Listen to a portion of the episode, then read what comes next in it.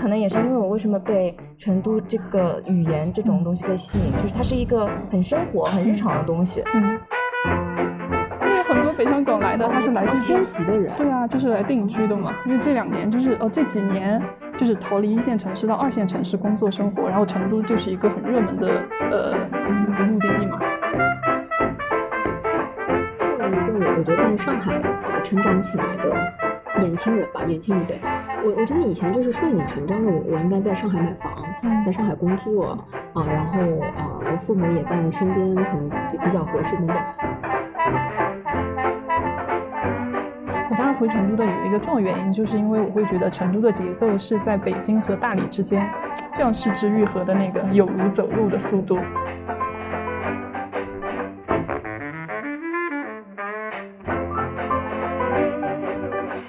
大家好，欢迎来到新一期的撕票俱乐部，我是唐小友。然后我现在所在的。啊，地方是在大理啊，不能算是古城，应该是古城之外吧。然后今天呢，会有两个嘉宾，这两个嘉宾呢 有一个特质啊，两个吧。第一呢，就是啊，他们都是天性奔放、爱自由的射手座啊，也是刚刚碰撞出来的。但是不一样的那个另一个半相似的特质呢，是我有一个朋友啊，他特别想去成都旅居，是不是陈女士？对的。成都啊，但是呢，陈女士从来没有去过成都 啊，也不知道为什么她想去成都旅居。但是有另外一位朋友呢，他不仅在啊成都旅居了很久，对吧？还是在啊大理旅居了很久啊。十一女士啊，你 你可以介绍一下自己。Hello，大家好，我是十一，目前是生活在成都，然后在成都之前在大理生活了四五年。嗯，整体上其实都算是旅居状态吧，我自己觉得。嗯，你是怎么定义旅居这个概念呢？这个还真挺不好定义的。就是我没有固定说我一定要在哪里，就我会觉得，就是旅居这种状态，可能是就像我们刚才聊的，它其实是因为我是一个单身的状态，它是这个生活状态的前提吗？难道是？对，就是比如说我现在认识的很多旅居的人，嗯，对，能实现旅居的单身的其实居多数，然后要么就是丁克，嗯，带着小孩旅居的就非常少。嗯，因为你带着小孩，你就需要给小孩一个稳定的生活环境和教育环境。嗯，所以单身是实现旅居的重大条件，呃，但不是必要条件。好的，好的，充分，充分条件，充分条件。就这么说吧，嗯，你现在对于家的概念是一个什么样的嗯描述，或者说你对于家的 location 的呃。定位地址或者在国内的家，你觉得哪里算作是家？然后剩下来的，我们现在所处的大理，然后你可能前两天回去的成都，因为毕竟你用成都那个词说回去，嗯，然后嗯，还有我听说你前一段时间不是在沙溪待了几个月，所以这些城市对你来说又是一个什么样的定义描述？嗯，就是可能你心目中那个家的定义是在哪里？还是成都？就是因为它是属于我自己的一个。独立的居住空间，然后它相对稳定，嗯，然后它是一个我觉得我在外面飘飘荡荡一段时间啊，我就想要回去的地方，所以我会觉得，嗯，可能这里算是一个大本营的呃一个地方。嗯嗯，那你自己老家是哪里？然后因为我我知道你你读书是在啊一线城市，在上海，然后工作又在北京工作过一段时间，逃离北上广简直。说的就是 你给你这种人起的标题是吧？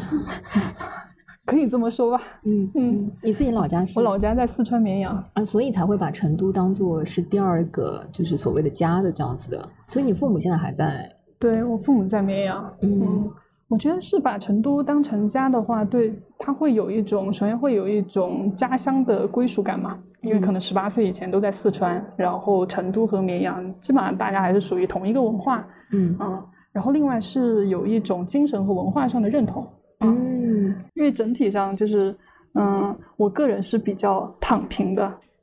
就很懒散，嗯，然后成都其实也挺悠闲的，所以我比较喜欢成都那种，就是可以悠悠闲闲的。我特别喜欢去茶馆喝茶，就每次比如说有朋友来，我就带他们去啊，我们就约在，因为我家住在那个望江楼公园附近，我就约那个望江楼的茶馆，它就是一片竹林，嗯，然后就在竹林下面喝茶。然后或者要要么有时候就去那个人民公园非常有名的鹤鸣茶社，嗯。嗯，就是喝杯茶，然后，呃，它消费又不会特别高啊，但这几年也就是相对于以前来说，这几年也涨起来了，可能一杯茶也要二十五啊什么的。但是你知道，因为以前太便宜了，就是可能五块十块 啊。但是旅居的人们把这个成都的物价给抬升了吗？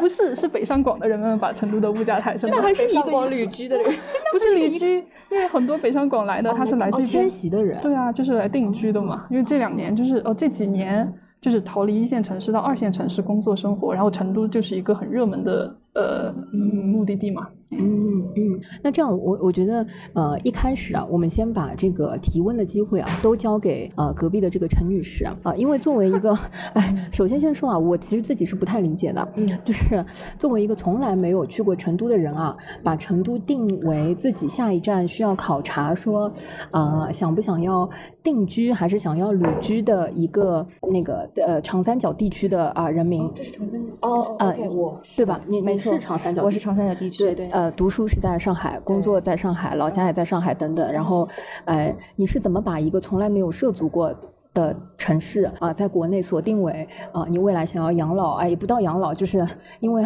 我知道你心目中是希望三十几岁就去的，对吧？对的，没错。所以，要么先跟那个在上海念书，在北京工作，然后把成都当成家，呃，会在成都、大理之间穿梭的啊前辈。啊，一些提问和交流的机会怎么样？因为正好对，确实很多人对于我这个从来没有去过成都，但是却把成都当成一个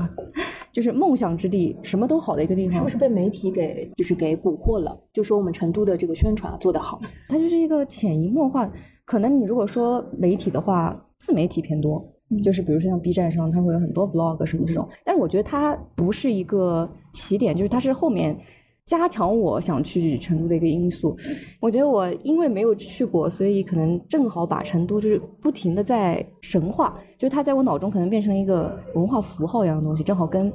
真正 physically 身处在成都的人就是求证一下，对，好的，就是也没有想到这种求证啊发生在大理，是的，没错，所以以下所有说的成都的坏话都不作数，都是大理人讲的，好，太过分了，就是。我现在回想一下啊，就是对成都一下子印象比较深的是嘻哈文化的时候，很神奇。哦，对，就是我这个人，呃，不是节目害了你，哎，怎么就害了我？你什么意思？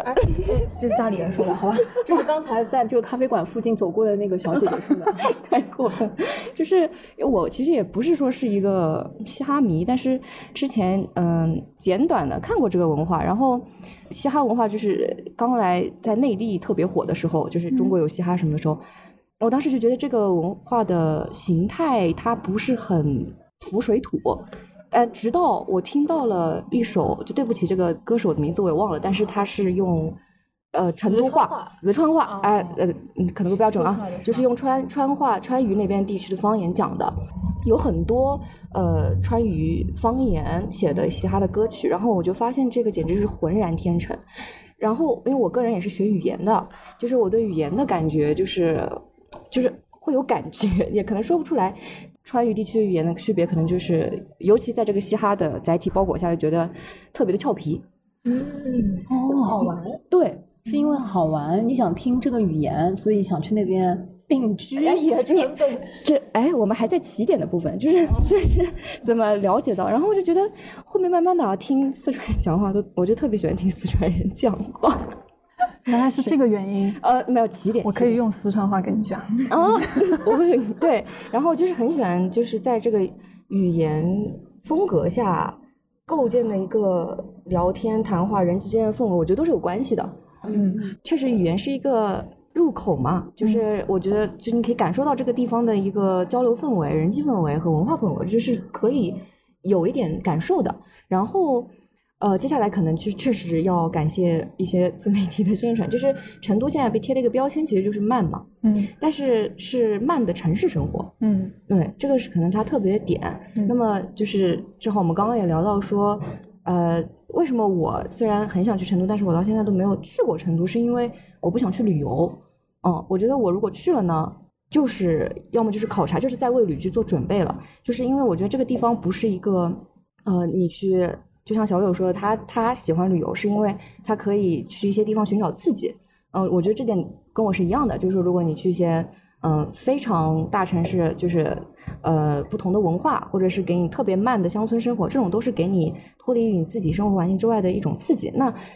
成都就是一个，我不觉得它会，我的想象中啊，我不觉得它会给到我很强的刺激，但是。就是我，反正我就是觉得精神成都人，哎哎，我就是精神人，对，没错。那么你描述一下你精神就心目当中成都人的样子吧，看看具体住在成都的人，人家是不是这样子的？哦，就是我觉得成都肯定首先就是节奏慢嘛，但是我觉得它这种节奏慢跟乡村的节奏慢不是一个概念，就是成都的节奏慢是一种有选择的节奏慢，就是呃。成都人的生活啊，就像你刚刚说的，喝喝茶啊什么的，但是你一样可以去看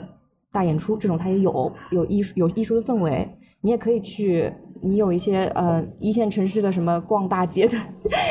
去什么 CBD 什么这种逛街需求，它也有。就是它是一个包容性很强的地方，但是它的包容性不是说像嗯北上广深这种呃多元文化的包容性吧？我觉得它是一种。生活方式的包容性，我的想象啊，就是，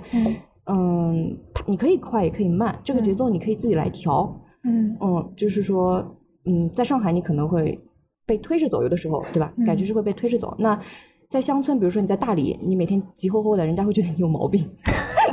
哎，我其实当时从那个大理回成都，因为我差不多一六年到大理，然后二零年疫情之后回成都。我当时回成都的有一个重要原因，就是因为我会觉得成都的节奏是在北京和大理之间。嗯嗯嗯，对，就它没有大理这么慢。就是在大理的话，我不知道，就是像我之前也说过，它可能是在高原，你真的人会不知不觉的，嗯，对，因为你走快了，呼吸会喘呀，你必须慢，确实，而且你就是不知不觉，你就会被这里感染。嗯嗯，好像嗯，大家都是懒懒散散的晒着太阳，嗯，所以大理就会真的很慢。但是北京又真的很快，其实北京、上海应该差不多，然后就会真的很快。然后，但是成都它就是那个介于中间的，嗯嗯，不太快，也不太慢，嗯，你就是刚刚好以这样失之愈合的那个有如走路的速度，嗯，就是这种节奏，所以我还蛮喜欢这种节奏的。但是他刚才说那个，就这几年成都的这种发展，其实我我有一个也是听到比较普遍的一个说法。现在的成都，它也分两个成都，一个就是呃老成都，可能以太古里为中心，以天府广场为中心，三环内啊的老成都，然后还有一个就是往高新区、天府新区那边发展的，就那一边就是全是这十年原来都是农田，就新移民他去的地方嘛，还是说新造的房子？就是新造的房子，是首先是物理上的，然后它从吸纳的人来说，它其实吸纳了很多北上广过去的，然后很多是互联网公司，比如说像腾讯的游戏部门，嗯，好像是说基本上都在，哎，我不知道，深圳应该也有，但是成都好像应该是一个它的一个对大本营之类的。成都人喜欢比较比较喜欢打游戏，对游游戏研发比较有 经验，是吧？我不懂这个逻辑啊。哦，对。不是，就是可能 以上都是在大理的瞎说，川蜀人民不要难过啊。对，所以就是它南边天府新区这一带新的呃嗯产业的东西，就承接了很多一线转移过来的这种互联网公司。然后它的节奏其实据说啊，但因为我具体我我也没有去上过班，我不了解。据说跟一线城市其实也差不多，大家也很社畜，也很九九六，嗯，然后加班也特别厉害，嗯，然后。工资的话，但是可能又没有一一线城市那么高嗯，可能有些互联网公司的核心岗位也还可以嗯，所以就是南边这一块的话，嗯，好像也还蛮苦的。但是你老成都这一块儿就很悠闲，尤其是可能成都本地人，或者是说早年就来到成都，然后买了房啊什么，没有什么太大的压力，或者是哎，你可以从一线城市挣钱。嗯，就你不用参与到本地，因为据说本地的工资会比较低啊。然后，但是你可以从一线城市挣钱，然后在成都生活。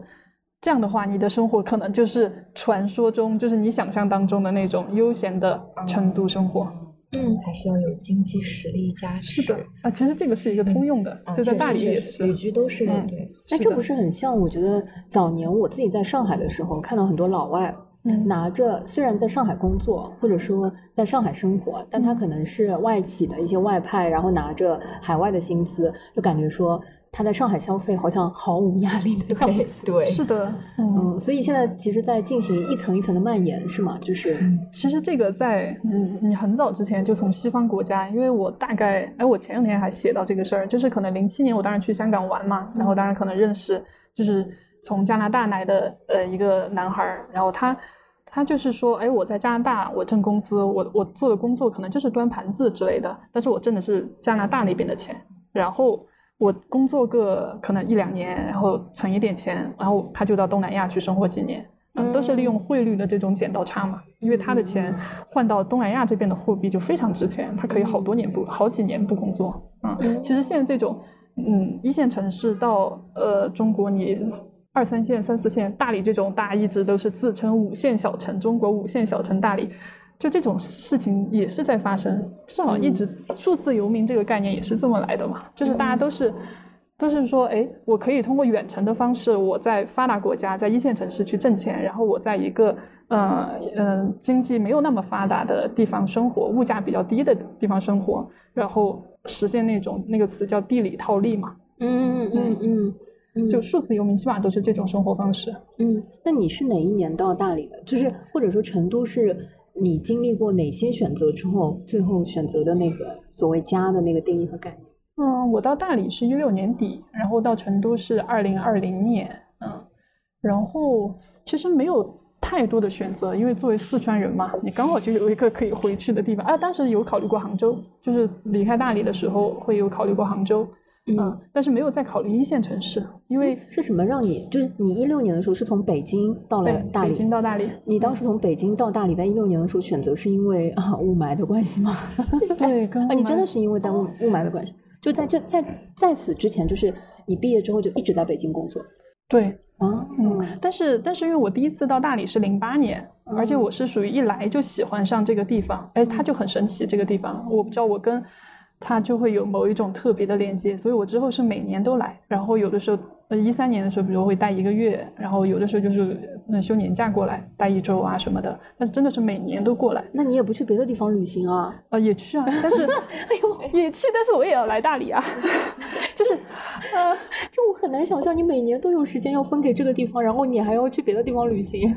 就是会冬天，就是我来的比较多是冬天，就十一月份、十二月份这样子，因为北京的话。一个是北京那个时候也比较冷，而且空气其实差不多应该是从一一二年左右，其实就都不太好了嘛。然后大理始终就天气特别好嘛，空气也特别好，所以我那个时候都是几乎都是冬天过来。嗯嗯，就是你又有点像啊，在大大在北京我要喘不过气了，我要来大理这样的地方喘一口气那种感觉。嗯嗯，所以到了一六年的时候是什么样的契机或者是事情让你下定决心就是？那个时候是定居了大理，是吗？是的，就是你把北京房子什么全部都退掉，然后是的跑跑到大理来。嗯，还是工作太累了，再加上雾霾太严重了，就是这两点，就是它的比重甚至可能是一样的。嗯，因为。但是，而且，但是他们的同时造就了一个后果，就是你身体不太好。哎呦，你一般都会倒过来讲来，说我身体不太好，然后呢，我就决定辞职和什么，然后就到了大理这样子。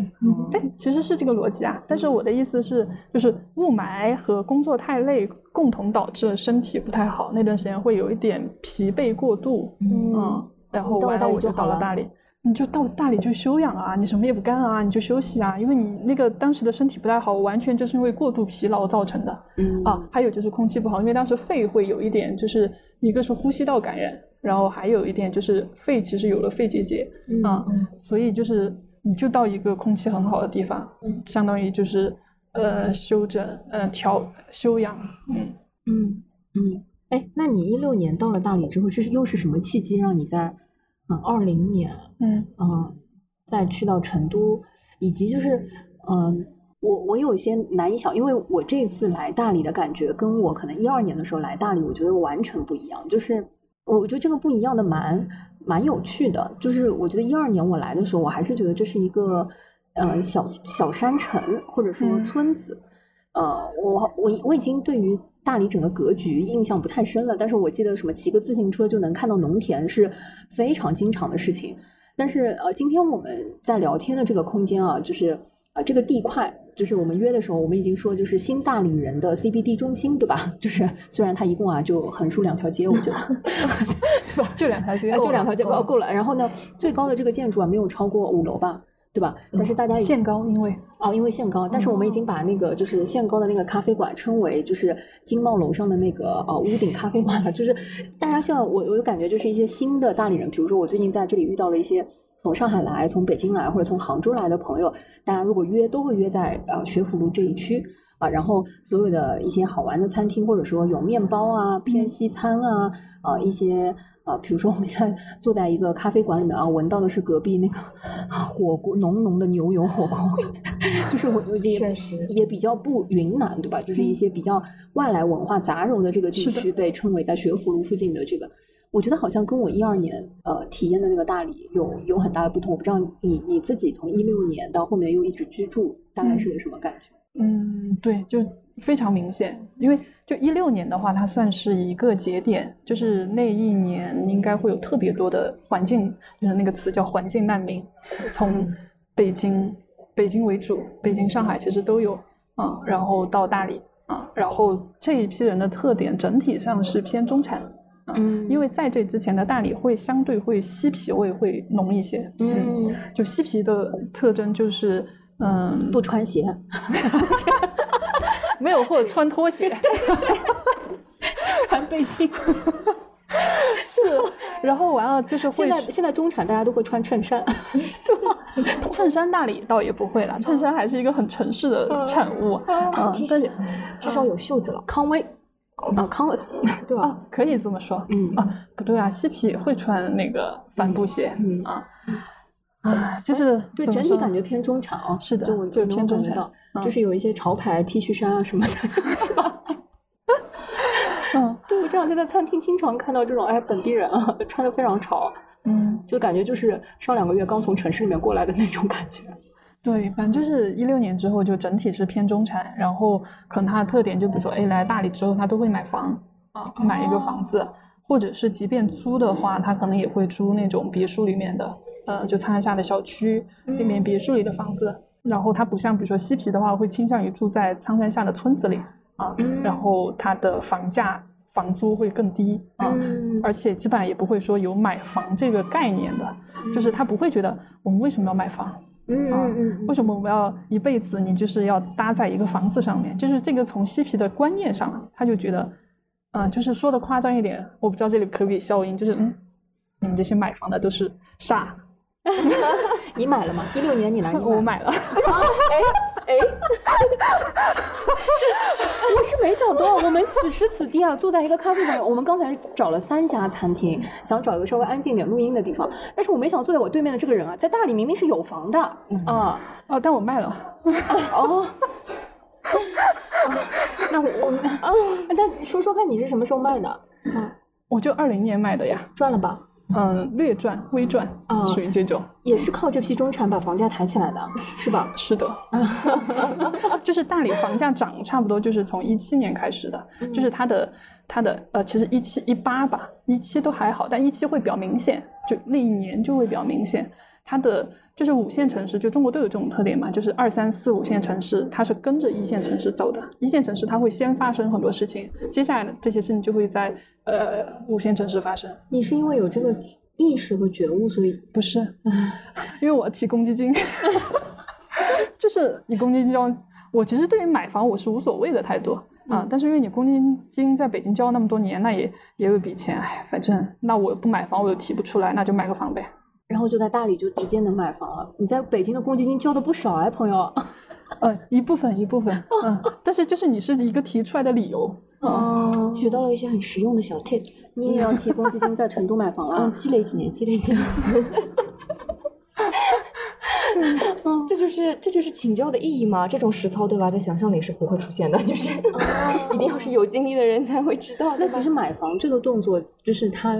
其实一定程度上就是定居的一种。意识形态的表现是吧？是的，是的。你的你当时看了多久的房子？你买房没看多久，我只是因为哎，刚好有个人他说他买了一个房在那儿还不错，他带我去看，我就买了。哇，仿佛就是跟买一件衣服一样的哦，就是不是哦，重点不在于说哦，买房对我来说很容易，是因为我对这些东西没有概念，嗯。我也特别怕麻烦，我特别怕我要去各种去挑，我就特别喜欢有个东有个人，然后有个现成的东西摆在我面前，我不用去考虑。嗯，但我觉得作为射，这是你买的第一套房子嘛？就是我们成人之后，嗯嗯，作为射手座，能在一个城市买买个房子，是的，我觉得是一个很大的勇气，就是决心。不对。这个对我来说也不是勇气，我跟你说了呀，我就是为了提公积金而已。那你为什么没在绵阳买房？你自己家里？因为绵阳有房啊。你这个问题就是提问的问题了，对吧？这是我的问题。嗯，就是大理让你喜欢到当时，就是你你都决定在这里就是买个房定居那样子。是对，但是对，确实也会有情感的部分，就是我确实很喜欢，然后我觉得哎。在这里买个小房子，我也挺开心的。我我是正好挺好奇，因为我对旅居的概念就是我我不会买房，就是我认定我自己就是一个流浪的状态，不然我就会把它叫做定居。嗯嗯，包括如果我现在去成都，我想的也是呃，就是租房。对，因为就是可能对，确实对于射手座来说，买房是一个，因为这是你一个对我来说吧，是一个安定下来的标志。是的，是的，对。而且我其实觉得旅居最好就是不要买房，因为买房它还是一个单独的一个经济行为。嗯，其实经济行为还是要按经济规律来办。嗯嗯。然后大部分就目前中国这种房市房价走势的话，旅居的房基本上都不值得买。但是成都的话还是不一样，因为成都它，成都对于你来说是旅居，但是它其实对于很多人来说，它就是一个定居的城市，它的投资潜力还是还是会在那里。了解，走到但是像大理。对大理这样，就是真的，它是纯旅游城市。嗯啊，就是它的房子的话，就不会说，哎，你就没必要买吧。嗯嗯。当时是什么原因让你把房子，就大理的房子卖掉？然后就是因为回成都，然后这个房子我又不想打理，然后刚呃，我我那个时候就要么租出去了啊，然后要么就是呃托管给旅馆，让他们做民宿，但是又遇到疫情嘛，然后疫情呃就是。基本上你大大理这三年的旅游业特都特别惨，除了今年这个夏天完全一下爆了。这这三年过去三年特别惨，因为有很多在大理做那个民宿的朋友嘛，所以我就觉得哎太麻烦了，那就反正我人也不在这边，那我就卖掉吧。嗯，而且其实还有一点，我当时觉得应该越到后面房子越难卖。嗯嗯，所以我就觉得在能卖的时候赶紧嗯就是把它出手了。嗯嗯嗯。哎，你从北京，然后到大理，一六年到呃，到二零年，现在呃，对，二二零年又是个节点，就是你你回到了成都，嗯，然后回到成都和在大理的生活状态大概是什么样子？就是一样的，慢，对，因为我的工作就是决定了我是自由职业嘛，就是我我我一直就没有上过班。然后我一直都是写作的状态，可能给媒体供稿，然后还有就是自己写书啊什么的。嗯嗯，然后又不跟人打交道。耶，我们我们今天有点荣幸了。就是就是我的意思，就是你没有那种公司的对同事，所以就是你没有这种固定的社群，你对对对没有。然后你只是有朋友，嗯，我的交往对象就是你的社交，基本上无论是在大理还是在成都，呃，只有两种，一种就是朋友，一种就是采访对象。嗯，然后但是都是低频的，嗯嗯嗯，所以你在大理其实当时工作就是采访了很多人，是的，嗯嗯，几乎是个大理通，应该算可能也算，我也不知道，就是因为采访的话，你还是会收集到，嗯，就是你会接触很多人，然后去跟他们聊天，然后完了，嗯，对，就接触到的信息会比较丰富一点。嗯嗯，哎，因为呃，我觉得这里可以补充一下，就是我们跟十一老师有机会坐下来聊呢，也是因为他最近呢有一本新书要面试，这个面试啊，好的，呃，这个新书面试大家听出来了，就是呃，我们呢还没有认真读，但是呢，主要是因为这个标题啊，对我们呃，至少对我跟陈女士两个人，我们有很深的那个印象，呃，仿佛就在说我们，又是仿佛啊，他其对对对对对，他他就是在。在说我们，我我觉得这个标题是不是，嗯，我我觉得可能在当下是，尤其是在这一波疫情之后，可能会戳中很多人的心声，嗯，叫做“假如我们注定是普通人”。哇！而且我我很好奇，就是这个书里面的那些普通人都怎么不普通了？因为我们大简单的听了一些他的那个介绍，都觉得也都不普通哎。嗯，是，就是这些人基本上都还是说从大城市来到大理，然后基本上都很早，可能。嗯一零年一二年左右，然后来大理，然后就在这边生活了很多年，嗯，然后可能之前在城市里面他也是呃上班朝九上晚五上班的，嗯，但是来到大理之后就可能会更。嗯，追寻自己的内心啊，然后去做一些，比如说开一个茶室，或者是就就先就是去苍山上去承包一片茶园，开始种茶，然后做茶室，嗯，或者是说嗯经营民宿、咖啡馆，嗯之类的，或者还有转型做建筑师、建筑设计师之类的，嗯，然后就是他就是完全是一种自洽的状态，嗯，可能他没有说去。跟随很主流的一个生活方式、一个节奏，然后就是完全按照自己的步伐在生活，嗯，同时就是经济状况上能够支撑起他们这样的生活，但是他不会说是一个特别大富大贵的一个状态，啊，他能够把这个平衡把它把握的比较好，嗯嗯，所以相当于你关注的，呃，这本书里面的那些人都是大理在。一零年之后，或者一零年前后进入到大理的一批新移民。嗯，对，啊，但其中涉及到，比如说有一个，呃呃，新教育的故事，就是也是大理比较有名的一所学校，叫猫猫果。嗯，他们这些是会比较早一点的，可能像创始人陈刚是零二年就到大理了，啊，就所以他身上的这种嬉皮味也会更重一点。嗯，然后完了，在大理生活了很多年。他因为在这之前，他是从杭州去了香格里拉，呃，去了维西那边，然后去做那种呃希望小学，嗯啊，然后完了，后来为了生活，可能因为结了婚生了娃，然后就到大理生活。完了之后就一直在探索教育，然后做这种创新教育，然后做一所学校，把一所学校可能从最开始的四个学生还是六个学生，发展到现在一百多个学生，然后在国内的这种新教育领域。还挺有影响力的，嗯嗯，所以也会有这样一个故事，其实是可能更早来到大理的这种嗯人他们做的事情，嗯嗯，你觉得这批人身上有什么共同的特质吗？共同的特质。不用上班，就是如果从性格上，哦，在大理基本上都不用上班，就是这个还是一个前提。在大理的人，就是会来大理生活的人，基本上都是没有上班的，嗯嗯。然后他们的特质，对我前段时间刚好我也也被启发到这个问题，就是比较通透，非常通透啊，就是性子上相对都比较单纯，比较纯粹啊，甚至有的时候会让你感觉到。就即便他年龄其实很大了，比如说像建筑设计师高鲁东，嗯，他已经可能七十岁了，但是你还是能感觉他们上很天真，非常天真，嗯，然后这种通透就表现在，就是他们是明确的，他们对很多东西是非常明确的，而且，嗯，可能是在相对年轻的时候就很明确，嗯，就比如说像那个雨山面包的阿成。他是，比如说，他一开始他在珠海工作了五年，也是在一家大国企、大银行，然后他也是做这种偏程序员，然后做风控的这种。但是他一进去，他就知道我不喜欢，我也不想做这个。但是因为签了五年合约，我还是要把它做满。然后五年合约一满，我马上辞职。没关系，当中也可以辞的呀。就是 他还是会，他还是会，嗯，就是可能方方面面的考虑，包括父母，包括经济基础，然后还有可能他那种合约，我不知道是不是没有做满五年，因为那个是国企嘛，就是你可能还是要赔偿，赔一大笔钱之类的。然后完了，他就去贵州山里面待两年，然后待两年，他就心安理得待两年，什么也不干。然后完了之后到呃大理，因为在贵州认识了他现在的妻子，后来两个人一起又到大理。那在大理就开始一开始在双廊开甜品店，后来生了小孩之后又回这边古城开面包店做面包。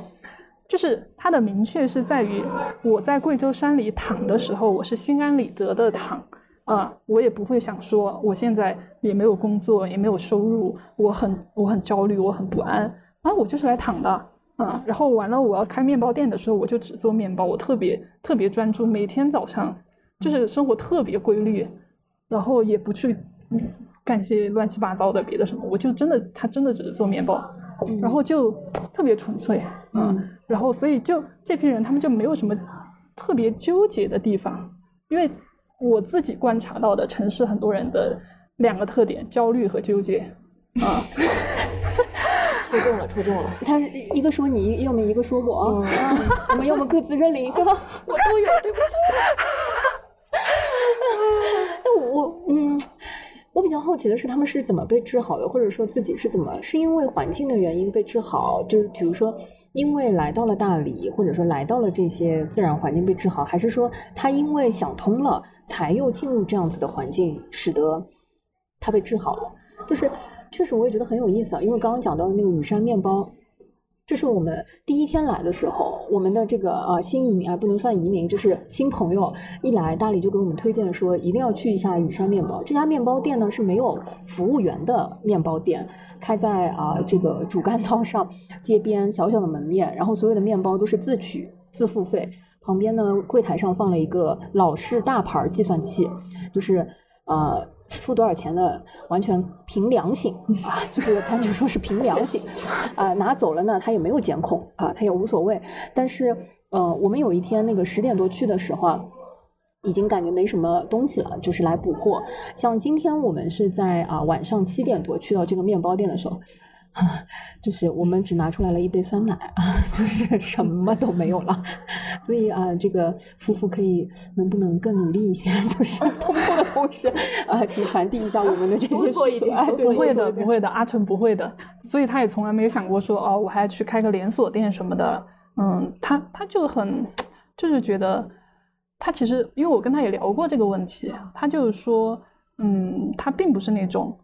呃以。因为你在城市里面，你做得好，哎，比如开个店，然后你完了，你就要去实现利益的最大化，然后资本可能也会进来，然后完了哦，你就去开一个，你把它做成一个品牌，然后去开一个连锁店，不是的，因为他们是以生活为目标在这里，他不会说，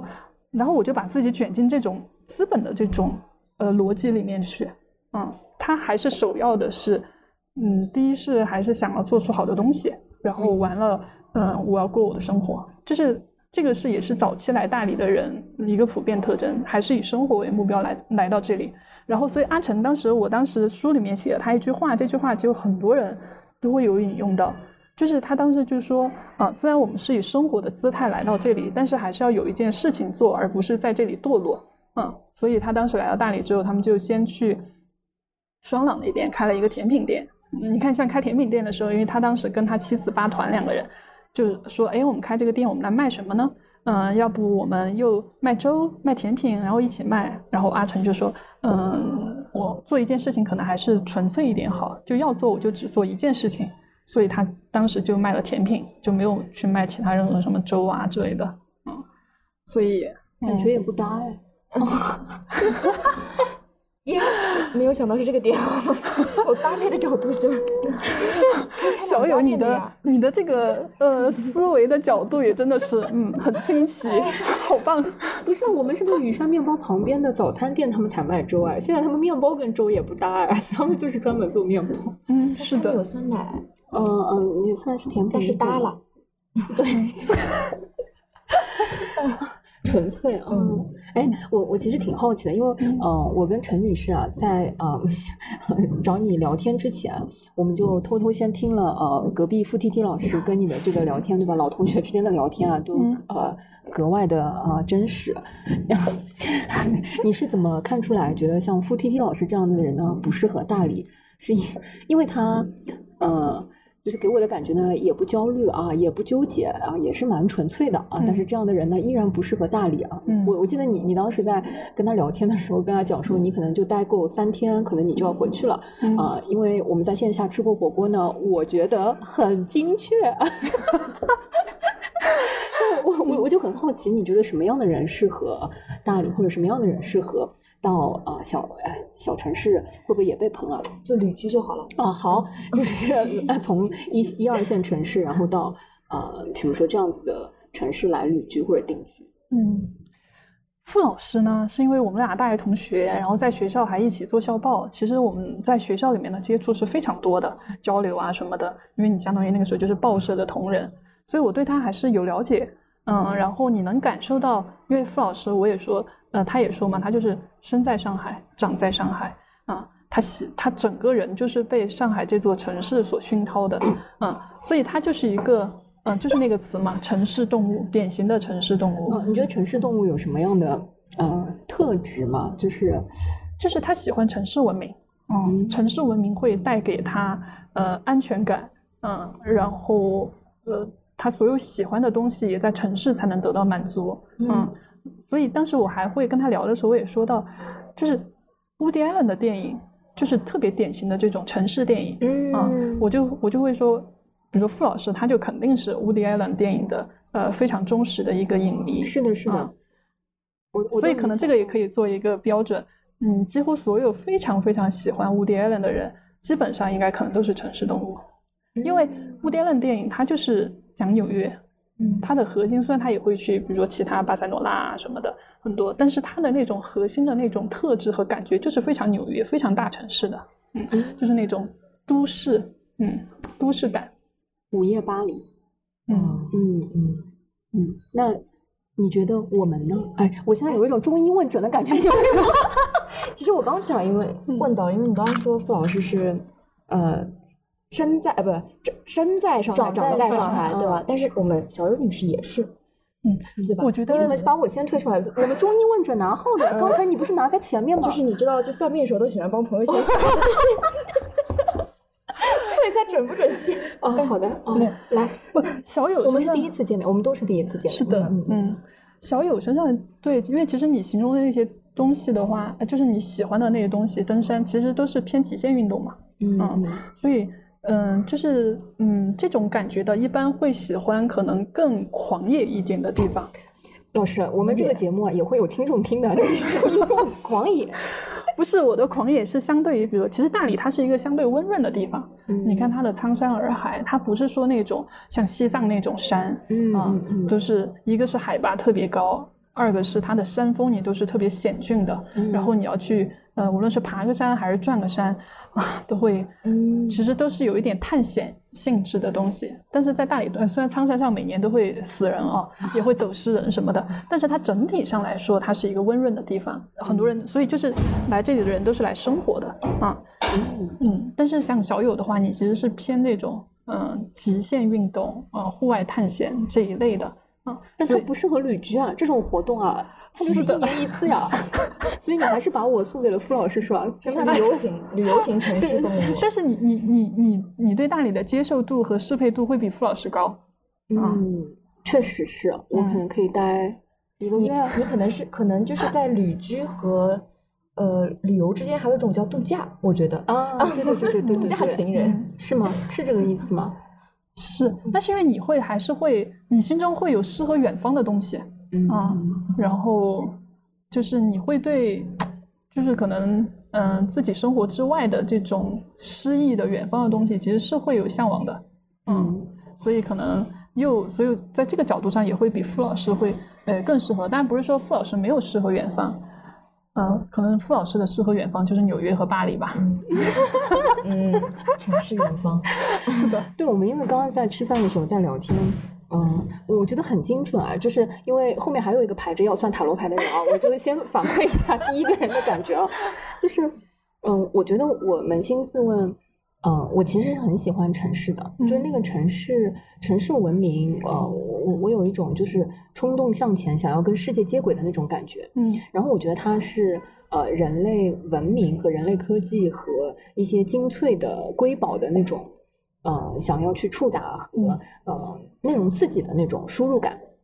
然后这个东西，我觉得跟傅老师喜所喜欢的那种城市文明是很像的，所以。其实我自己在啊，比如说法国，在巴黎，在什么，就是会非常非常 enjoy，就是喜欢，就是比如说看展览啊、美术馆啊、建筑啊等等。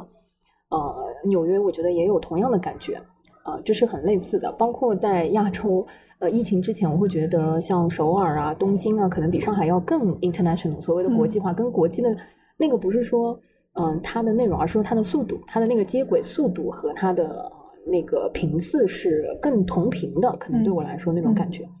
然后同时，如果我去旅行或者度假的话，我可能会选择一些跟城市文明又要落差非常大，就是呃，比如说呃，爬梅里雪山或者户外，或者是那些，因为那种大自然的刺激对我来说也是一个重要的信息和内容的输入，而这种输入是我在平视城市的时候完全体验不到的。然后这是，比如说像陈女士跟我嗯。多次描述她非常非常喜欢成都的时候，我就有一种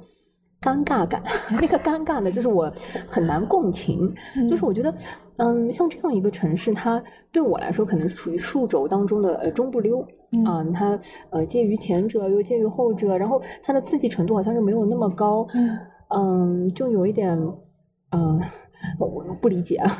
然后大理呢，呃，我我会觉得比成都对我来说可能好一些，嗯，因为它有一种，呃。异域文化、少数民族文化和呃自然生活相结合的那个部分，其实它，嗯，我觉得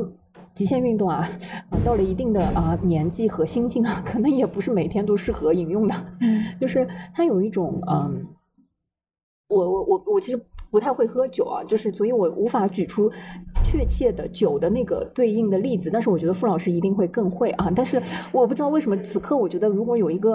呃酒的那种对应，它可能会非常贴切。就是大理可能有一种呃慢慢喝威士忌的那种，就是温润的，它是有一些刺激的，但是肯定不是很快的去喝的那种又有刺激的那种感觉。所以我对大理的接受度其实这次来我我的感觉是很好的，尤其是因为。哎，有，对不起啊，有了那个呃新移民 CBD 之后啊，哎，你知道就是上海封控的时候吃不到面包，我是很难过的，就是嗯，因为 整体太好笑了，对，就是因为我变毕竟是就是听到了当下的故事的这位朋友，这位女士啊，平时对吧，就是接受这么多信息，但是她竟然会因为吃不到面包这件事情郁闷了一个礼拜吧，这个郁闷是。非常怎么说呢？啊，非常真实吧，反正就是说是 真的很 down，对，嗯。嗯，因为那个时候我爸不能理解，嗯，就他会觉得面包啊，只不过是一个早餐的代名词，或者是下午下午你要填肚子的代名词，所以我我在上海封控的时候吃不到面包的时候，我就觉得说很难受，就整个人很不舒服，嗯。嗯，这种不舒服呢，我我爸就说，那你吃馒头呀。我们就是家里面现在还有几个白馒头不差的，这个松月楼的，我我我管你是松月楼还是杏花楼，你知道吧？就是但是馒头呀，不懂的，就这个时候馒头是蒸出来的，面包是烤出来的，就是哦，这是从蒸烹饪角度上。我本来想从文化角度上分析，我说，哎，你看，这就是典型的城市动物，就是他从小啊吃的东西，对吧？接触的东西都一定是习惯是多元的，你不可能吃，对吧？一个月面包或者一个月馒头，你一定要切换着吃，这就是城市人口。我没有想到竟然是从烹饪方式上，哎，我们也可以烤面包的，啊，不是，我们也可以烤馒头的，那是烧烤，你烤了？是我烤了，后来我用那个油就是 表面煎的，不是。咱们也可以搞馒头，不一样的呀，它没有黄油啊，朋友，它没有黄油和起酥把它给烘起来呀。我也是没想到，为什么我会说到这个点嘛？是因为，嗯，我在沙溪住的时候，我住在本地阿姨的家里，她家就是蒸包子的，所以就是我就会看到它的整个制作过程。然后我在大理的朋友，他们有一些就是，呃，像雨山，他就是会做面包的，还有其他之前认识，他们会烤披萨，然后会都会很多人大理很多人都会自己做面包。所以就是你会看到他们的整个生产过程，然后你就会感受到，因为我有过非常深的感触，就是看到在沙溪的时候看到阿姨蒸包子，啊，就是因为制作方式和工艺的不同，就是导致他们出来的产品的那种感受和生活方式、文化的东西就非常不同。啊，但是我自己会觉得，其实蒸包子是一个特别好的技术。这个尤其是海外华人，因为我我我知道有在巴黎开蒸包子店的生意特别好。因为华人其实你真的华人到了国外，不知道为什么，他其实特别想要吃包子、馒头。我也知道为什么，我要吃方便面的呀。这我能懂的呀。但是你不能把我关在房间里面，也就是关在上海呃两三个月。要有选择。哎，对，你不能接受没有选择的感觉。对对，你看。你做虽然是作为记者和作者，对吧？嗯，我们学语言的陈女士刚刚的那一番 表达，我觉得感觉更为精准。那此时，要么你来帮她打打麦，看一看，你觉得？对，第一次见面，你觉得我身边这位陈女士啊，嗯，啊，她的就是包容度和接纳度，嗯，跟我跟傅老师相比啊，跟这个环境啊，大理或者是成都的这个，她可能不是很关心大理啊，是她可能更关心成都，但是我觉得把大理也算上，你觉得她的这个契合度怎么样？它跟大理的契合度很低。嗯嗯，I know，你这两天是假装开心吗？跟我一起要玩旅游呀？你看，这就又回到我们就是旅游跟旅居的区别，对不啦？是的，嗯，就是嗯、其实刚才说到有一个点，我会觉得就是大理它其实整体上代表的是自然的东西，就自然它是跟城市相对的呃一种概念嘛。所以像傅老师的话，我说他是城市动物，他其实对于自然是没有很亲近，也没有很喜欢。嗯，他可能待几天他就会觉得厌倦了。嗯，但是基本上来会来大理生活的人，有一个还有一个非常大的共性，就是非常喜欢自然。嗯因为大理是一个，你比如说像从这里，就是这条路，你稍微找到找到一个路口，你走个几分钟你就进山了，你都进到森林里面了。嗯嗯这个对于很多真的喜欢大理的人来说，我也是其中之一。你就觉得天哪！你在国内几乎难以找到这样一个地方，嗯你是可以马上从这种还是偏城镇化的一个环境，就进入到山林的环境，而且你一进去，你就觉得你这个人就舒服了。是的，嗯，但是没有对自然的偏好的，他就这个点就对打打不到他，所以我会觉得像陈女士的话，这个点其实她没有这个点的，嗯。啊，她没有这种对自然的非常，呃，根本的强烈的一个渴望，不是相依为命的关系，就是嗯嗯那那你跟傅老师有什么区别呢？你们都喜欢，呃呃叫什么 human made，呃什么呃人造的呃东西和这就是城市文明。那没有啊，啊，你们有什么区别啦？就是就是陈女士的话，她其实刚才说她那个点是因为语言和一些呃带来的一些人际关系。说实话，这个点我也觉得还挺神奇的。就是可能我会第一次知道，我作为一个四川人，我会知道哦，有人对成都感兴趣，原来是因为这个点，就是因为这种语言呃和它所造成的这种呃人际关系、风俗习俗。对，我就觉得这个好有意思啊！就是嗯我就觉得川呃就是川渝的语言在语感上就会给我一种率性自然。直接但是不冒犯的感觉，就是我会觉得北方的语言它会有一点点攻击性，哦，但是川渝呢，它，嗯就比如说它为什么适合说唱，它是有节奏感的，嗯，然后它的语调也很多元，对吧？就是有很多语调，但是它说起来是更多的是一种俏皮感，而不是一种，对吧？是那种好厉害，好厉害！嗯，哎，那你觉得傅老师会不会也喜欢成都？因为 陈女士跟傅老师啊傅，老师已经跟我表达过他对成都的向往，但是我觉得哦傅老师对成都的向往是基于这一次上海疫情的风控导致他 就是还挺抑郁的，对对对他所以需要到成都。和他对美食的这个追求，对对，还有美食这个点，对对对对对，嗯，他没有没有那个陈女士的这个点的，就是这种因为语言纯粹语言，我觉得可能是跟他大学学语言的这种，对，我觉得它是它是我的一个切入点嘛，就是我正好也想补充一下，因为刚刚小雨女士也说就是她觉得成都在她心目当中是一个比较尴尬的地位，嗯但我觉得正好是这个尴尬的地位，让她成为了我旅居的首选。因为首先我对旅居的定义也不是说，其实我也不是说三十几岁就要过去定居，我我可能只是想说过去生活个一两年，嗯，因为我觉得我本性上是。呃，一个流浪可能跟射手座有关了，对对，我是有嗯有种 摩羯座表示听不懂，摩羯座表示听不懂，你们可以具体补充一下吗？啊，然后，然后可能跟我我们其实就是前后月啊。也，呃，确实也就差了十几天，是吧？嗯 对。然后我可能也跟我的成长经历有关系，因为嗯我是出生在江苏启东，然后但是我是小学时候就来上海了，然后，嗯、说实话，我觉得在我心里没有一个特别明确家的概念。嗯，对，然后因为我确实也是学语言，就我嗯，现在说不好学外，我当时选择学外语是因为我向往出去，所以学外语，还是说我因为学了外语而打开了世界的门？但是我一直是处于一个很想出去看看的状态，嗯，所以就更加就导致了嗯，我不是很想，至少在现在的人生阶段啊，我不是很想安家，就是我不是说我想把这个地方认为我的家，嗯嗯，所以我就会想一直去流浪去试验，对。然后像刚刚唐女士说到，就说她很喜欢呃纽约、巴黎、首尔、东京这种去旅游嘛，因为你会给到很多每次都有新的信息，哎，对对对对，我觉得这跟就是说，嗯，北上广深有点类似嘛，因为我觉得大城市的一个特点，就它信息的集中度很高，或者说就是它你接收信息新东西的效率很高，嗯啊、你就在这个地方，你可以接收到来自全世界的东西，但是我依然觉得，呃，这个事情不可能，就说嗯，没有一个地方可以真正的啊、让你看到完整的全世界，就是我还是有一个不断的想去，嗯。对，就是我觉得小地方一定有你大地方看不到的东西，就是说，所以我就想什么都想试，我是这样一种，我是有种在一个地方我都会，呃，如果我待久了，我如果发现自己很舒适、很习惯这个地方，我会有点害怕，我会觉得我就世界就变小了，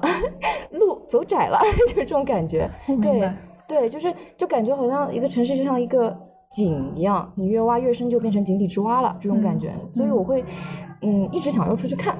对。就是 这个真的特别射手座，因为我现在身边我的射手座朋友，至少可能当然也是物以类聚了啊，就是至少我身边的射手座朋友就是这种状态。我们现在因为我们是八五后嘛，我现在比如说有一个朋友，他现在在拉萨，但他之前在在拉萨之前他在北京，在北京之前在上海，在上海之前在呃杭州，在杭哦还没到杭州，没有杭州，在上海之前在深圳，深圳之前在珠海，珠海之前在成都。然后，当然，他接下来可能会从拉萨到成都，他的目标就是住遍国内的几个大城市，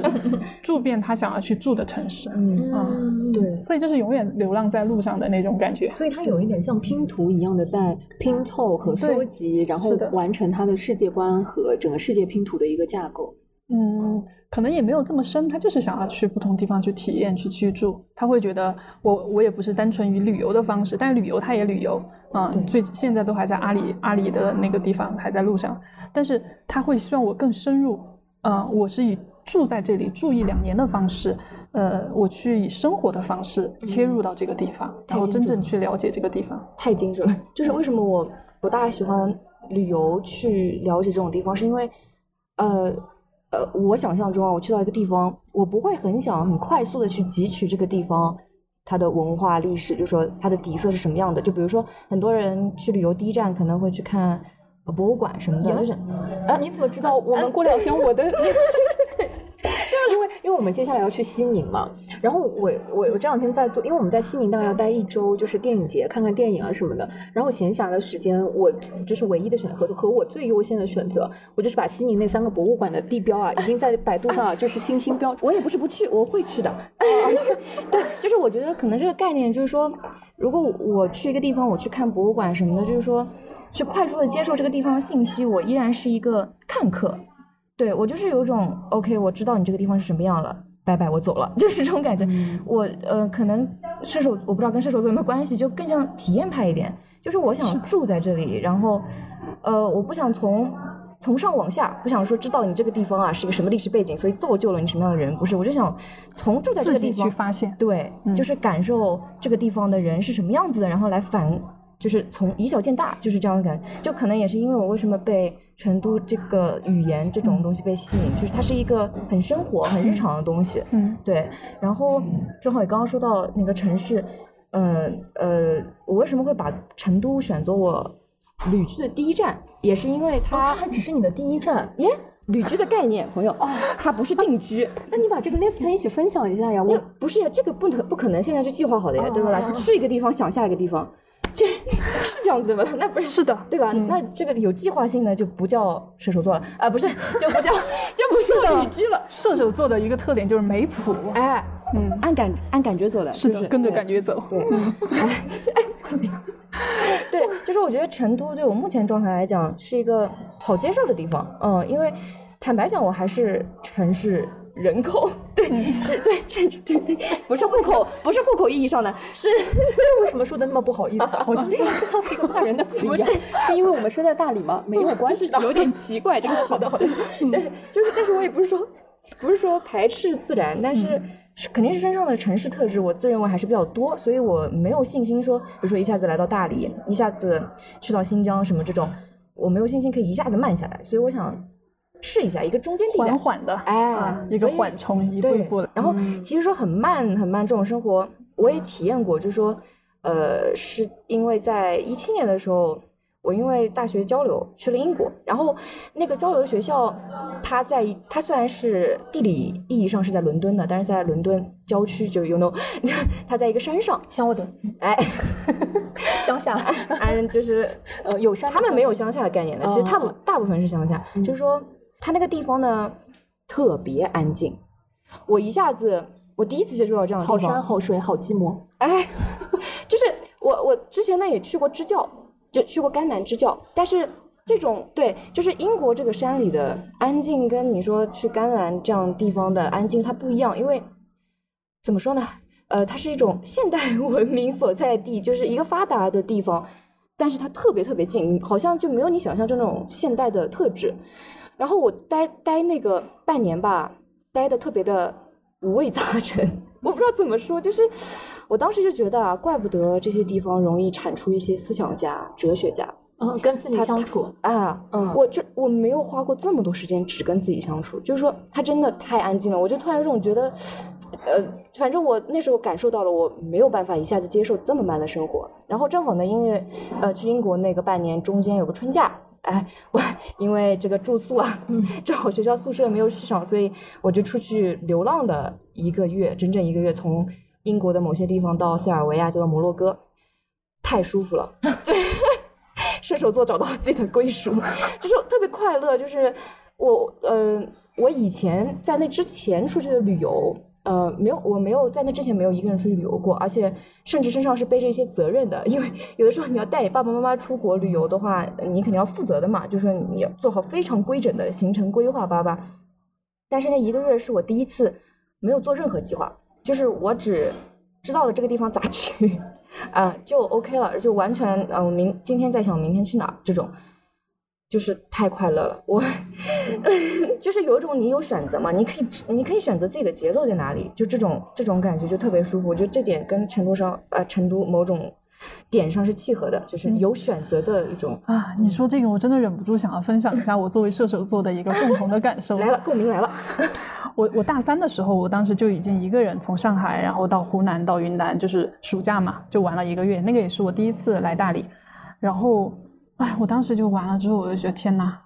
我怎么，我以后有什么办法可以就是生活在路上呢？嗯，当时就是这种想法，我要怎么样可以在路上一边玩一边挣钱，就是你可以支撑自自己一直在路上的这种呃生活方式。然后，但是因为呃，大学毕业之后，就你还是要去找工作啊什么的，嗯，还是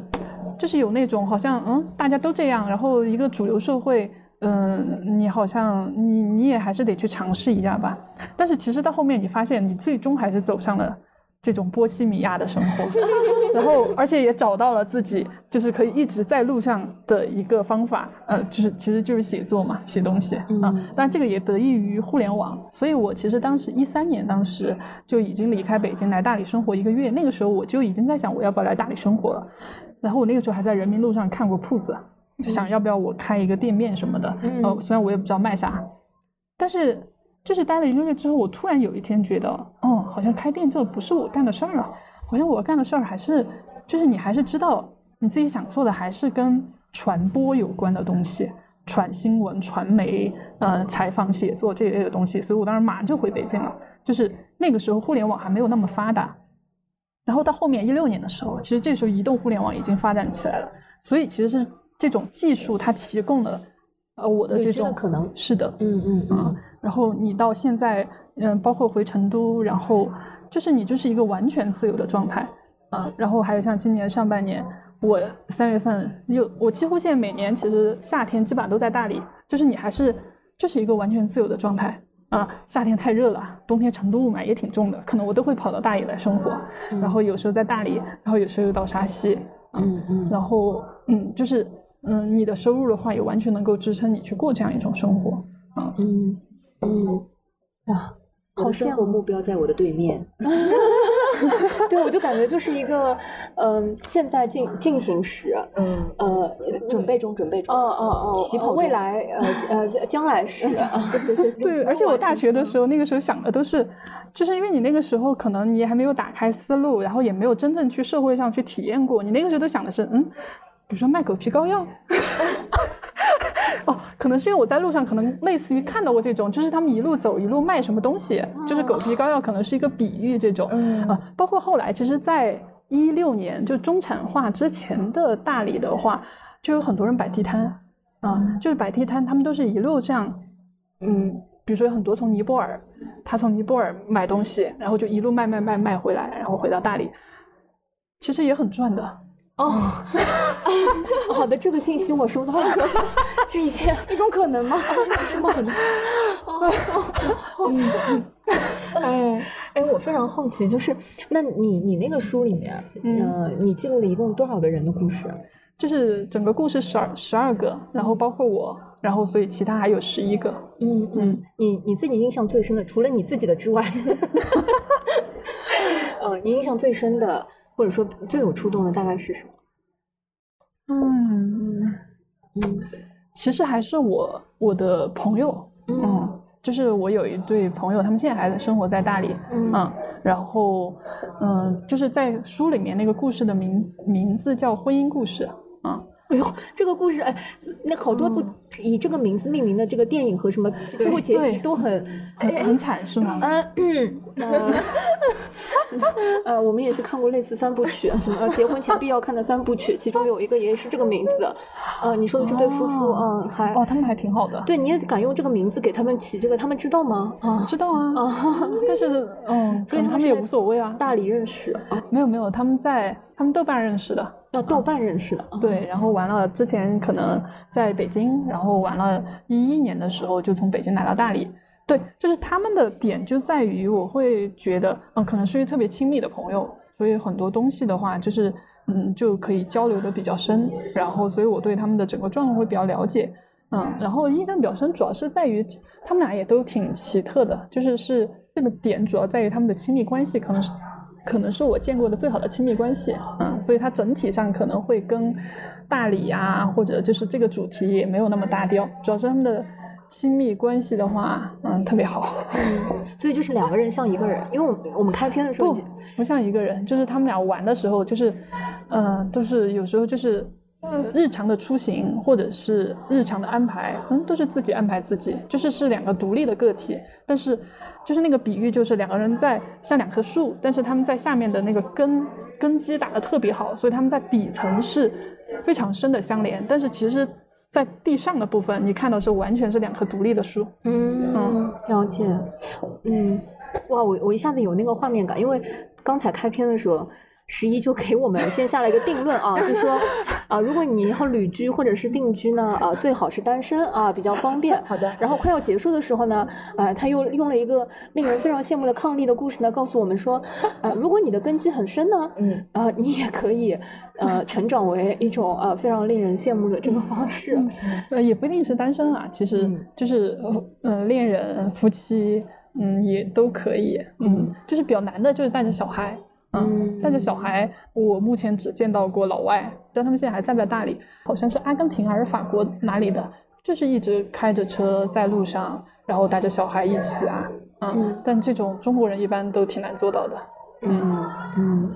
哎，嗯，我我还是嗯，最后我我觉得对于普通人吧，因为你那本书的名字叫做《假如我们注定是普通人》。嗯，哎，你你觉得普通人最吸引人，或者说就是这些普通人，或者是你？如果对于想要有这样生活方式的普通人，最大的一些建议是什么？会取舍吧。我前段时间就是我见了书中，嗯，有一个故事，嗯，叫从绿皮火车开始的，呃，故事啊。然后那个书那个故事里面的主人公是一对哎九六年的呃小情小夫妻，哎，人家九六年已经成为书里面的那种旅居方式的。我争取成为下一本书的好吧？可以的，盯一盯对面的这个人。下一本书正在筹划中。我也。故事里面，就这对年轻人，嗯，他们俩是在来大理的火车上认识的，然后后来就，呃，谈恋爱、结婚、生小孩。他们俩其实是因为，呃，谈恋爱的时候，哎，意外怀孕了，然后就决定结婚。嗯，两个人其实都很年轻，就结婚的时候也才二十二岁，呃，小孩出生也就二十三岁，嗯，所以。是比较早婚的那种情况，嗯，但是其实他们的经济基础并不好啊，因为那个男生他其实是一个初中就辍学了，一个留守儿童，然后女生也可能就是这边大理呃下面一个县嗯的一个很普通的一个女孩子，嗯，但是他们就是会有非常多让你还挺意外的很多东西，就比如说那个男生他叫阿星，他身上就一直我第一次见到啊，你九六年的，但是他看起来就很。是不是外表的成熟，而是内在的成熟，而且他身上会有一种佛性。你觉得这么年轻的小孩怎么会这么通透？然后就像一尊佛像一样，他对很多事情，嗯，看得特别透，然后行动上也特别透，嗯。虽然你他在大理，当时来大理，后来决定留下来，也就是在餐厅啊，在咖啡馆打工，就收入的话也不会说特别高，其实是一个比较低的一个状态。但是他也不会说我被钱啊，或者是这些，嗯，觉得哎，很多很多这个年龄的都会说担心以后啊什么的，他也不会被这些困扰，他就是好像很坚定的活在当下，然后嗯，不会想太多，嗯。然后那个女生也是，然后我就前段时间，呃，这一次来大，上一次就回大理的时候，我就也见了那个女孩。然后当她当时我跟她聊天的时候，她当时就说了一句话，我就印象好深。她说：“嗯，他说其实像我们现在，嗯，我也从从来没有想过，比如说我要大富大贵，或或者是有很多钱，嗯，因为你。”你如果要很多钱，你肯定是要拿一个东西去交换的，你不可能说，哎，我平白无故我就大富大贵，嗯，或者说你就只想着大富大贵，你肯定是要拿你现有的已有的东西去交换，嗯，他觉得这个是一个，可能是一个宇宙存在的一个规律，然后他又会觉得，但是我现在拥有的东西，我都觉得很好，嗯，他无论是他跟阿星之间的呃感情，然后他们小孩现在已经。三四岁了，就马上已经上幼儿园了，就是他整体都会觉得挺好的，他很很喜欢现在拥有的一切，嗯，他就不想用现在任何一样东西去交换，说我我们要有很多钱，所以我就觉得，嗯，他也这么年轻，他把这些东西就看得很透，嗯，然后因为啊，其实有太多人，他其实都是想想要很多，但是他其实并没有想过我付出的代价是什么，嗯。因为就没有什么东西是没有代价的，其实你得到的所有东西都一定是伴随着代价，只是你知道还是不知道的关系而已。嗯，所以我就会觉得这些，嗯，这个是给我印象非常深的一个点，可能也是回应你刚才。嗯，我我是想说，因为刚刚说到了一个关键词叫取舍嘛，嗯，我就联想到一个，呃，就是我们这一代说是一个不上不下的一代，就我特别有这个感觉。九五后吗？嗯，可能没有那么精准的定义说到底是一个什么年龄段，但就是说可能是现在年普遍年轻人的一种精神状态吧。嗯，可能换一种说法，就你又想卷又想躺平。对，但我可能个人的一种感觉就是说，四十五度角，就 四十五度角那个画面，你有吗？就是又想卷又想躺平，然后卡在当中不上不下，所以就是躺躺七七，躺躺。对，我就觉得可能跟嗯互联网什么信息时代是有关系，因为。你信息截取的多了，就是坦白讲，我觉得你向上也看得到，向下也看得到，但是你不知道为什么你就卡着。嗯，那这个可能就跟取舍很有关系。我觉得，呃，很多人就没有这个勇气去取舍，他们就焦虑纠结。然后，嗯，正好也说到成都，其实我在跟我身边朋友讲起成都的时候，大家都很喜欢。我就发现 成都的风评非常好，对，就大家都很喜欢，但是。嗯，就而且很多人都会想说，哎，挺想去住住的。嗯，但是真正迈出旅居这一步，或者真的在筹划的人就很少很少。嗯，就我觉得这也是为什么旅居会成为好像现代，就是这几年可能会流行起来的一个一个普遍的梦想哦。对对对，嗯，我我自己是觉得疫情这一波疫情之后，它似乎就是越来越给了我们一个外部环境的压力和契机去思考说。到底什么样的生活和生活方式是你想要的？嗯，因为实话说，同样作为呃在上海出生、读书、工作、长大的人，嗯，我我可能呃以前接受到的很多的外部信息，或者说很很多的呃推力，都是往国外走啊，或者说就是往呃海外去定居啊、生活啊，其实很少会考虑说回过头来看是不是对要在国内选择，因为。作为啊，可能一线城市，在北京或者在上海的，呃，上海人、北京人、小朋友，就是年轻人，大家更多的可能是都会觉得想要往啊国外去尝试，或者说定居，或者是选择。那如果不选择在国外啊定居或者生活的话，大家就会觉得上海、北京已经很好了，甚至上海、北京之间的互串，呃，那个我有一段时间在北京工作的时候，我们有那个伏地魔群。蛰伏在帝都的魔都人群，我的天！哎，我也也在这个群里，至今我都没有退群。对，就你知道那种一线城市之间文文化的还不同和那种就是大家会有一线城市的那种所谓的根基和呃这种。不不动摇的那种，我我觉得它不是不不是简单的优越感，就它不是那种优越感，而是一种生活方式和人的就是嗯选择长久居住的一个生根的定居的一个选择的呃惯性。嗯，但是这一波疫情也好，还是说疫情本身对于全球的影响和对于嗯这一批所谓的中产或者说一线城市的人也好，似乎有一种。嗯，外部的推力，我觉得在小说，是不是只有这一种解题思路 和解法？嗯嗯，就是，嗯，仿佛就是，如果啊，我我不想在海外发展，或者说啊，其实我我觉得一定程度上去到新西兰、去到荷兰、去到芬兰，或者是去到美国、呃法国等等，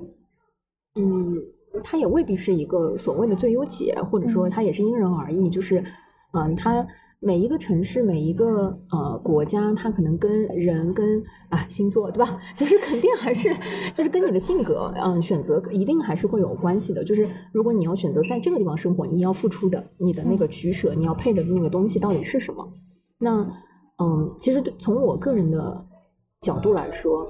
嗯，如果不是因为疫情，或者说呃这一次的很多的外部原因，这一次再到了大理。我我觉得我可能也不会去探讨和思考，或者说觉得可能还会有另外一种解题方式，或者是它至少是一个选择。嗯嗯，如果一旦我全盘思考过，或者说权衡过了之后，选择 A 还是 B，或者是呃还有一种 C 的答案叫以上两者皆有，或者是之类的，那它是一个思考过的答案。嗯，但是以前在我的生活中是没有类似选项的。嗯，就是作为一个我觉得在上海呃成长起来的。年轻人吧，年轻一辈，我我觉得以前就是顺理成章的，我我应该在上海买房，在上海工作啊，然后啊，父母也在身边，可能比比较合适等等。呃，至于是不是那么固定，说一定要什么找上海老公啊什么之类的，我倒没有这么啊，只是觉得，嗯，对我来说，可能全国的各个地方和其他的那些城市，它都是。呃，旅游目的地或者说度假目的地，就是它没有跟居住和生活产生过连结，或者说有过这样子的呃可能性的想象。嗯，但是嗯，这一次，实话说，我的心态是有一些变化的，会觉得有一些不太一样。嗯，而且有一些贪心，会希望两者能够皆有。你就是 C。嗯，我们说就选不出答案的时候，就选 C 这个选项是给自己量身定制。就是，所以你的你说的就是有了新的想法，是指比如说是把国内，比如说像大理这样的城市，也会做一个考虑的方向、选择的方向这样。是的，就比如说，嗯嗯，我我们前两天就是我前一段时间在上海跟啊上海的一个朋友在聊天，就是小九，嗯嗯，他会提到说，比如说他喜欢滑翔伞，然后他是因为在疫情。期间一百多天没有在上海。他作为一个上海人，我我们是非常多年的好朋友。然后，呃，他三月份的时候就呃机缘巧合离开了上海。然后那一百多天，他先是在新疆滑雪，然后去汉源，呃，学了滑翔伞。然后汉源是在四川。旁边的一个小城镇，对啊，我在想汉源不是产花椒的地方吗？就四川非常有名产花椒的地方。对你来说是产花椒的地方，然后对他来说就是呃全国为数不多就是整个滑翔伞条件非常好的那个地方。第一次知道哎，嗯，然后他就非常非常推荐我，因为呃上上个星期就前两天，嗯，小九还在大理。就是我跟小九在大理吃饭，他就在想说，他接下来，因为他也呃不能说是数字游民，就他也有有很多呃实际的工作，其实可以在线上完成啊等等啊，但是还是有一些开会啊或者出差的一些，所以他经常也会在路上。然后他就想从大理直接去汉源飞两天，然后再回到合肥出差等等这种，就是嗯，我我也是第一次知道汉源这个地方，然后我还去搜了，小九就告诉我说。呃，这个地方很有意思。他说，作为一个县城，就是它也有县城城市的那个部分。然后它本身小小的，就是骑个摩托车或者是开个车，可能十五分钟都就从县城能够直接到他们滑翔伞的那个基地和那个半山上。然后背着伞包，一天就可以飞几次。然后你该工作就找个咖啡馆或者是什么地方工作，因为，对，你知道，就是。嗯，这是我第一次，呃，就是解锁了很多，就是对我来说，它呃省会城市以外的，或者说旅游目的地景点城市以外的很多的生活目的地和可能性。哦，哎，下一次他他要到汉源的时候，我又刚好在成都，能不能介绍我们认识？我想我想跟他去看一下。哦，非常可以，就是我们可以把上一期节目啊先发给你哦啊，好的你就可以听一下我们上一期这个节目也也没有想到会在嘉宾这里啊推荐自己 安利起来了。可以可以，嗯，因为我自己都很想跟小九就是嗯嗯去一趟汉源，因为嗯嗯，我觉得一方面可以体验滑，而且他那个时候想，他说他学滑翔伞是因为他在那边嗯江里面玩划桨，这个地方有山有水有风有县城，就是他会觉得整体很好。其实，在选择这次来大理之前，我甚至有看过如何去汉源的机票和方式。哇、我现在就想打开地图查。可以可以可以，这是不是你下一本书的选 题？不是，不一定是书，因为我其实一直会对那种这个应该叫什么，也不叫商业地理，就是呃生活地理，我不知道，就是我对很多地理类的选题，就是它又是一个小县城，哎，它又有，其实我之前都不会知道，它还是一个滑翔伞的一个非常合适的一个地方，然后它也可能因此会聚集起一些热爱滑翔伞，然后这些人可能他就会跟小县城的人又会很不一样，他又是从外地来的，就这种。地理选题，我一直对这种会特别感兴趣。啊，特别理解。那其实极限运动伴随类似的地理选题会特别多，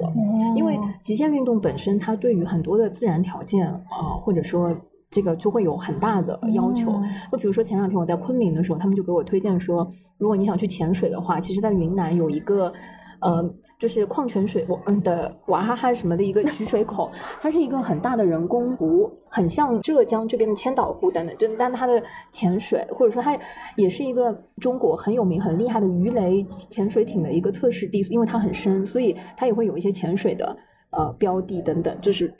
就是很多极限运动其实会伴随着这样子的一些城市和这样的东西产生。我第一次去到盱眙，就吃小龙虾的那个地方，嗯啊，浙江，嗯就是因为那边有几个淡水的洞坑，就是可以适合自由潜水进行安全水域的训练。就是我就在那边第一次知道，哦，原来小龙虾啊是可以养活一个城镇的。对这好有意思哦，对，这些有很很很多类似这种，嗯，嗯我觉得非常。嗯，以前对我来说，它只是一个就周末或者说一个运动的标的，或者说一个呃解锁的方式。但是，呃，我我觉得确实是在这最近这段时间会啊、呃越来越多会考虑说，它可能是一个生活方式的可能。嗯，哎，其实你刚才说这个的时候，我那个时候脑子里面会有一个想法是，就是我会觉得，包括嗯、呃，身边很多人他会。呃，也会觉得成都也很好，也想去住一段，但是真的行动的人会非常少。然后还有像你会觉得说，哎，你其实会有新的一些思路和想法，比如说也会觉得，哎，大理也是一个嗯可以的、可能的一个选择。就是我其实会觉得，嗯，就你们其实都还是算行动力很强的人，而且也有想法。就是你真的比如有这个想法，你可能就会去做。嗯，是，但是其实对于大部分人，即便说有疫情带来这么大的影响，但是我自己可能没有那么乐观。我会觉得很多事情如果恢复常态之后，然后大家还是会回到原来的轨道。就是大部分人其实都还是被现实推着走的，嗯，就是真正能。能能能能有行动，能有新的想法，能做出改变的人，是本身就有这个，就无论有没有疫情啊或什么外部的影响，有行动的人是永远都有行动的啊。但是被现实推着走的人，嗯，他永远都还是被现实推着走的。没想到塔罗牌最后会好准，会送夸，就是送，就是买一送一，你知道吗？就是最后会送一个 彩蛋一个，哎，就是老中医，就是看完之后就说你啊，就是好好养啊，你这个身体还是可以的，就是这种。然后我也是没想到，哦哦，是吧？他不仅给你当下开了药，还给你开了调理方。哎，就是我的天，他还会让你开心，就不是他给你开了药，他同时还会给你送两块糖，啊就是你吃的时候啊，就是拌着糖吃，你可能感觉会好一点，是吧？啊，你们真的太有戏剧天分了。哎，现场我是在看脱口秀吗？请问？倒也没有啊。如果听这期的小伙伴听到这里呢，我们也说，主要是这个咖啡馆啊，快要打烊了。我们这个我我已经看到那个服务员啊，在门口看了三次了。这样子哦。所以呢，就谢谢大家啊！如果大家感兴趣的话呢，就是呃，可以来大理或者是成都呢，呃，就是体验一下啊。如果你不喜欢的，没有关系的啊，肯定是有你喜欢的地方的。呃，我爱我我我指的就是啊啊其他的城市啊。然后这也如此草率。不是的，我们也没有收钱呀，这两个城市也没有给我们旅游局什么派发这种招租了。妈妈，哎，你怎么知道这里挂了个广告？好的，好的。